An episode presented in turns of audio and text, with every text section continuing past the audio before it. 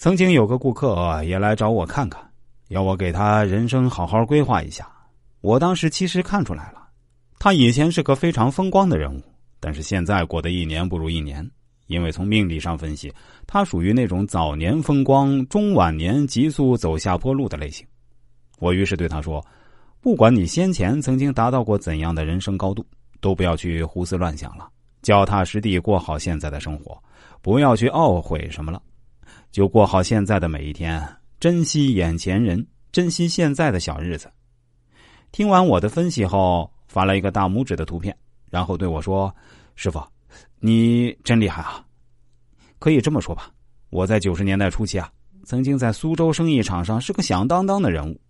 当时虽然没什么财富排行榜，但是如果真要排一下，那搞不好我当年就是苏州的首富。我当时有几十套的房子和店铺，十几辆豪车，每顿饭家里都是好几桌的吃。但是后来，因为我自己决策失误啊，涉及到几个工程都没干成。比如投资了一个金矿，但是没挖到金子；还投资了一支足球队，赔得一塌糊涂。我也不知道自己莫名其妙的干嘛去投资足球队，纯粹是瞎折腾。更何况我当时啊，完全不了解足球，那时候就是手上的钱太多了，不知道该如何花出去，所以啊，就胡乱投资一顿。再后来，我又被人坑了，在牢里蹲了几年。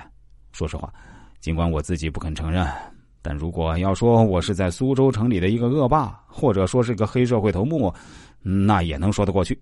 反正啊，我最巅峰的时候，那身后总有十几个人跟着的。如果谁欠我的钱不还，我也有绝对的能力让他付出代价。我当时才三十出头，就取得了这样的成就，所以啊，心里非常膨胀。当时走路都是横着走的，也得罪了不少人。当时就算不蹲牢房，我的事业也已经在衰落了。连投资失败也让我非常沮丧，资金链出现断裂，我还被人忽悠，还跑去澳门赌博了一次，想挣点钱给手下人发工资，没想到又输了一千多万，那可是九十年代初的一千多万啊！接下来没多久我就进去了，几年后出来已经是虎落平阳，我所有的资产都被法院查封了，先前跟我屁股后面大哥大哥叫个不停的人呢。也故意装作不认识我，老婆也离开我，几个情人也都不跟我联系了。师傅，不怕你笑话，我现在开个小卖部，一年啊还挣不了十万块，开的呢是一辆雨燕，送到二手市场去卖啊，连两万都卖不到。我当年可是奔驰、宝马、劳斯莱斯都有，有时候晚上睡觉我都会哭醒，生活一点尊严都没有。不过幸亏啊现在还有一个对我不错的女人。虽然她比我还大几岁，嘿，但就这样过日子呗。我对她说：“呃，你也没必要去苛责自己，以前的荣华富贵就当做一场梦吧。要珍惜现在对你好的女人，因为她不图你什么；也要珍惜现在的日子，至少还能解决温饱。你人生也才六十出头，未来的路还有很长。哎呀，师傅，我内心其实还是有梦想的。”这位顾客对我说：“我今天找你来看看啊，主要是想问问，嗯，您看我是否还有必要再去搏一搏，再做点比较大的事业呢？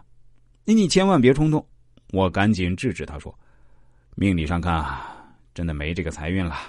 还是那句话，满足于现在平平淡淡的小日子，别到时候那雨燕都没得开了。”嘿，看来也只能了。他哀叹了一句。看来是以前把好运气都用光了，还是非常感谢师傅啊，我就听您的，不乱来了。